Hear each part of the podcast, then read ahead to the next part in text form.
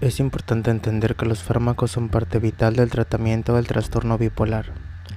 Este padecimiento no tiene cura, pero puede ser bien controlado si se trata apropiadamente y a tiempo. Si esto no pasa, los episodios pueden durar meses y poner en riesgo la vida del paciente. Con la medicación los episodios se hacen más cortos y previene que reaparezcan. La clave es identificar el momento en que se presenta el estado de manía. Es vital conocer los cambios que tiene el paciente cuando empieza con el episodio maníaco. La clave es reconocer exactamente cómo cambia su manera de actuar para tratarlo de inmediato. Por eso es tan importante que la persona sea consciente de su padecimiento ya que tiene que dar permiso a alguien de confianza para que cuando vea las señales de esta etapa se ocupe de que sea tratada de inmediato. Para evitar una recaída se dan fármacos eutimizantes, los cuales sirven para mantener el equilibrio del estado de ánimo y consecuentemente previenen nuevos episodios maníacos o depresivos. El eutimizante más utilizado es el litio, que ha sido recetado casi durante más de cuatro décadas, aunque también se recurre al ácido valproico o carbamazepina. Es importante que el paciente acuda a un psiquiatra experto en este padecimiento y que éste conozca bien a la persona Parte del éxito de la terapia es adaptar bien las dosis al perfil del enfermo. Si para tratar una fase maníaca las dosis fueran demasiado altas, se podría bajar a su estado de ánimo a tal grado que lo llevara a un episodio depresivo, que es precisamente lo que se trata de evitar.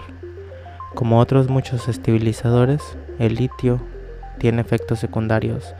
Puede aumentar la sed, las ganas de orinar o impactar en la memoria. Algunos pacientes también se quejan de que puede amodorrarles emocionalmente, es decir, que no sienten ni felicidad ni tristeza. En defensa del litio, muchos de los efectos secundarios están causados por no tomar la dosis adecuada. Para asegurarse de que la concentración de litio en sangre es efectiva y cause mínimos efectos secundarios, deben hacer análisis de sangre periódicos. Esta es una razón por la cual los pacientes optan por otros medicamentos que también son muy efectivos. No siempre se puede controlar los episodios maníacos, sobre todo al principio. Si esto ocurre, se utilizan antipsicóticos también llamados neurolépticos. Normalmente el efecto que producen es sedante y reducen las ideas delirantes. Los nuevos antipsicóticos tienen menos efectos secundarios que los de antes y solo se utilizan durante la fase maníaca. Una vez controlado el paciente se retiran, para los episodios de depresión se les puede prescribir un antidepresivo, aunque el paciente tiene que ser observado muy de cerca por el especialista para controlar que no le induzca un estado maníaco. Como mencioné anteriormente, una persona con trastorno bipolar tipo 2 corre el riesgo de ser mal diagnosticada y acabar erróneamente siendo tratada con antidepresivos por pensar que es un paciente con depresión mayor. Estos fármacos lo pueden llevar a un episodio de hipomanía que le dé fuerzas para suicidarse. Por eso, si sufres de depresión, pero has reconocido por este audio que puedes tener episodios de hipomanía, es importante que consultes con un psiquiatra.